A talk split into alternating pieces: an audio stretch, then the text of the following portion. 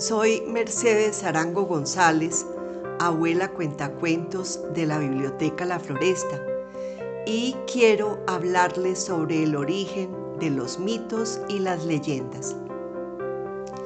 En 2015 encontraron en Kenia, África, unas herramientas en piedra que datan de hace 3.3 millones de años. Ese descubrimiento me hace suponer que más o menos por esa época los seres humanos empezaron a conversar, cuando alguno le preguntó a otro, ¿qué es eso? ¿Y para qué sirve? El escuchar y contar son necesidades primarias del hombre como especie. Las culturas de todos los tiempos tuvieron deseos de contar sus vidas y experiencias, así como los mayores sintieron la obligación de transmitir su sabiduría a los más jóvenes para conservar sus tradiciones y su idioma. Es en este deseo que la literatura tiene sus orígenes. La educación era privilegio de los ricos y monopolio de todos los credos conocidos. Los analfabetas no sabían leer y escribir, pero sabían contar eran los depositarios y transmisores de la tradición oral y por lo tanto de los mitos y las leyendas. La sabiduría del pueblo no ha dudado desde que el mundo es mundo en aceptar como verdad el argumento del mito, la leyenda y la fábula. El mito y la leyenda nacen espontáneamente como una expresión colectiva de una raza o de un pueblo, debido a una necesidad de crear una imagen del mundo y de manifestar una fe. En ellos participan seres y hechos sobrenaturales.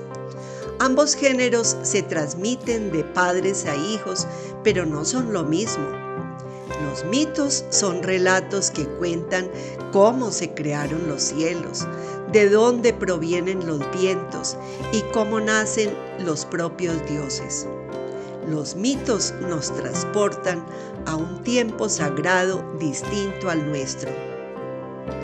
La leyenda es una narración ficticia, pero basada en la realidad, ligada a temas de héroes, de la historia patria, de seres mitológicos, de almas, de santos o de hechos que marcaron el rumbo de la historia.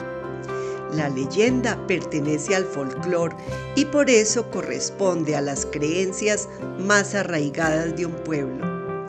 La leyenda no pretende explicar lo sobrenatural, sino resaltar algún atributo o característica de un pueblo, región o ciudad.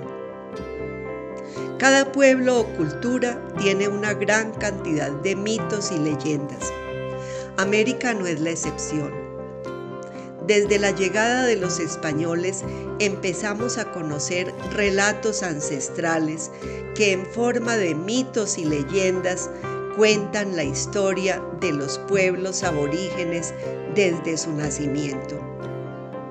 Espero que coincidan conmigo en que los mitos y leyendas más conocidos en Colombia son el ánima sola, la madre del río, el moán, la patasola, la llorona, la madre monte, el hombre caimán, Francisco el hombre, Bochica y el salto del Tequendama, Guatavita y la leyenda del Dorado, para citar unos pocos.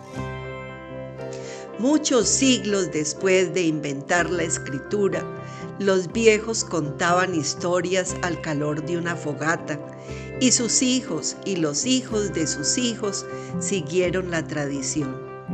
En el siglo XXI todavía nos llegan ecos de esas narraciones y los abuelos cuentacuentos asumimos con gusto el deber de difundirlas.